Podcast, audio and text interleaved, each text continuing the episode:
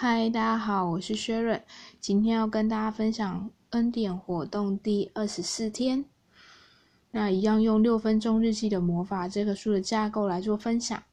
第一个，我很感恩，我很感恩今天天气很好，我很感恩有家庭愿意跟我分享他们的故事，我很感恩自己晚上能够去运动放松自己。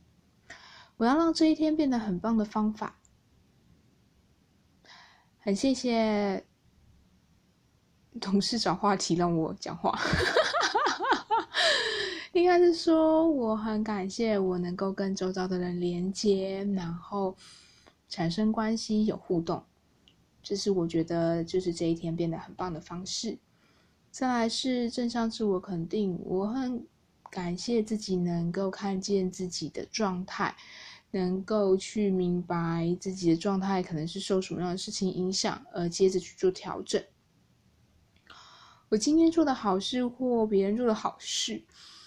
就是我同事找话题让我讲话。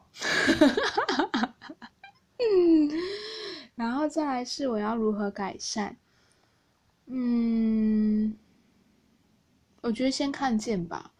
就是先看见自己的状态，看见自己的情绪，看见自己的烦躁，就接纳他，陪伴着他，渐渐的他就会找到他的出路。但我也要针对这件事情开始去做调整跟应变，不然一再发生也是挺让人苦恼的。那我今天历经的美好事物或幸福时刻。我越来越能够去看到自己的状态，越来越能够看到自己，呃的情绪跟一些情形。那我目前最大的担忧就是，我在想我要怎么做取舍。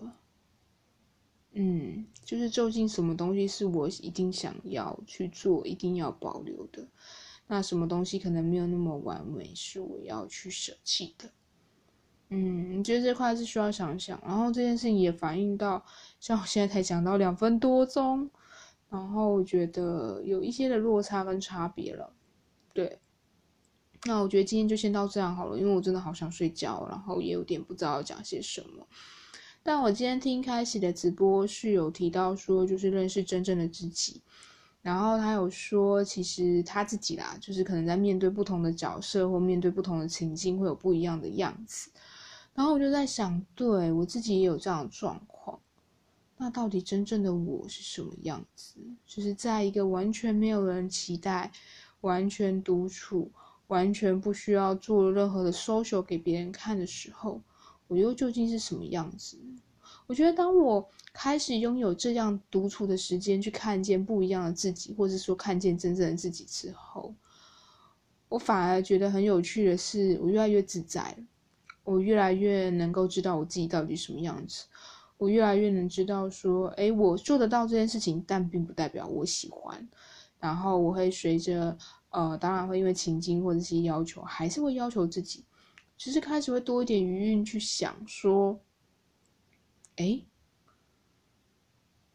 我可不可以用什么样的方式去取代我现在的生活模式，或去取代现在的生活方式，然后让我自己可以达到更好的平衡。对那就先这样喽，大家晚安，拜拜。